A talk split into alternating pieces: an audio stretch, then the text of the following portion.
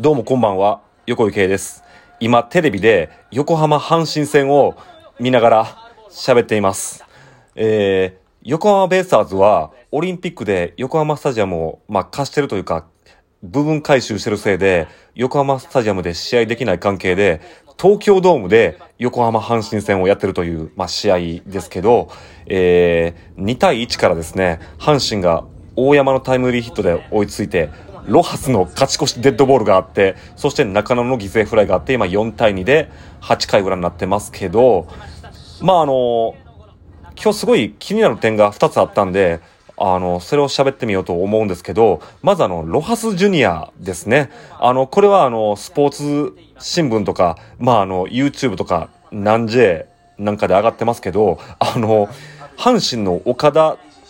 元監督がですね、あの、ロハスジュニアええやんって、あの、ベタ褒めしてたってのがすごい最近ホットな話題になってますけど、まあ確かに僕も、あの、ロハスジュニアを久しぶりにテレビで見て、まあ、その、悪いところ別にないやんっていう、まあ僕もその岡田元監督と同じ、あの、印象を持ったというか、あの、全然癖もないし、なんか、すごいなんか、手話。まあ、手話っていうのは要するにあの、正統派って意味ですけど、手話な選手やなと思ったんですよ。しかも、足もそこそこ速いですし、守備も上手いですし、あれ？ロハスジュニアええやんと、なんでこんな選手が打率1割台なんかなと思ったんですけど、まあ、ロハスジュニア今日、まあ、ホームランも打ってますね。ただ、これもですね、あの、岡田元監督が指摘してまして、僕もそやそやと思いながら、あの、見てたんですけど、ロハスジュニアは、右投げ両打ち、まあ、スイッチヒッターですね。右でも左左でも打てるというバッターで、まあ、右ピッチャーの時は左で打って、左ピッチャーの時は右で打つという感じになってるんですけど、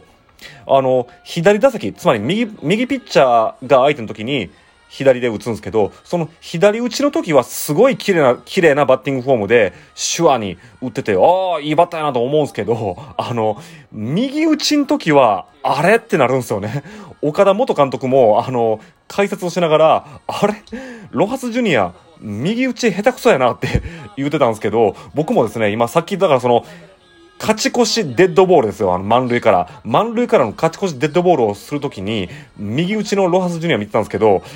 あんまりいいスイングとか綺麗なスイングでもないですし、なんかちょっとどんくさいんですよね、右打ちを見てると。だからまあ、ロハスジュニアってもともと左打ちやったんでしょうね。で、まあ、左打ちで、左ピッチャーの変化球が打てないから右打ちにした。まあ、つまり、インサイドのボールに強いバッターなんだろうって、まあ、岡田元監督も言ってましたけど、まあ、ロハスジュニア、ちょっとあの、相手が左ピッチャーの時は、まあ、右打席に立つわけですけど、相手が左ピッチャーの時はもしかしたら使い物にならないかもしれないですけど、まあまあ、左打ちは結構ええやんと。思っている横井圭ですが、あの、阪神ファンの方いらっしゃいましたら、もしよければご感想ください。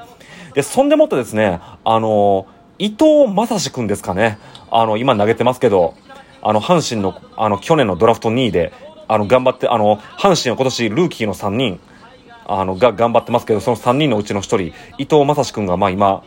投げていますけど、僕もすごい好みのピッチャーなんですよ。まあ、あの、前回の放送でも、横井圭は遅いピッチャーが好きっていうふうなことを言ってましたけど、まあ、遅いピッチャーというか、技巧派が好きなんですよね。この伊藤正史っていう阪神のルーキーの左ピッチャーですけど、あの、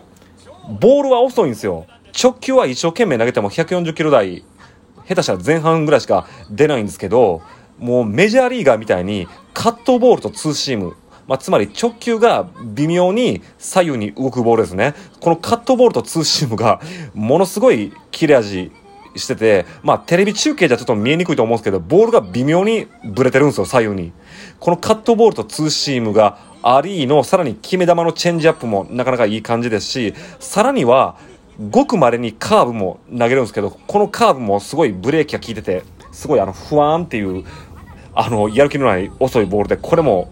いいというか、まあなんていうかその、一流メジャーリーガーもそうですけど、このカットボール、ツーシーム、カーブ、チェンジアップ、この4種類ですね。この4種類を投げ分けるピッチャー、僕すごい好きなんですよ。なんでか、野球のピッチャーの変化球といったら、やっぱり切れ味鋭いスライダーとかフォークっていう、その、すごいテレビ画面でも見ててわかるぐらい、ギュイーンって曲がったり、ストーンって落ちるボールがあるんですけど、あの、最近のメジャーリーガーもそうなんですよ。あの、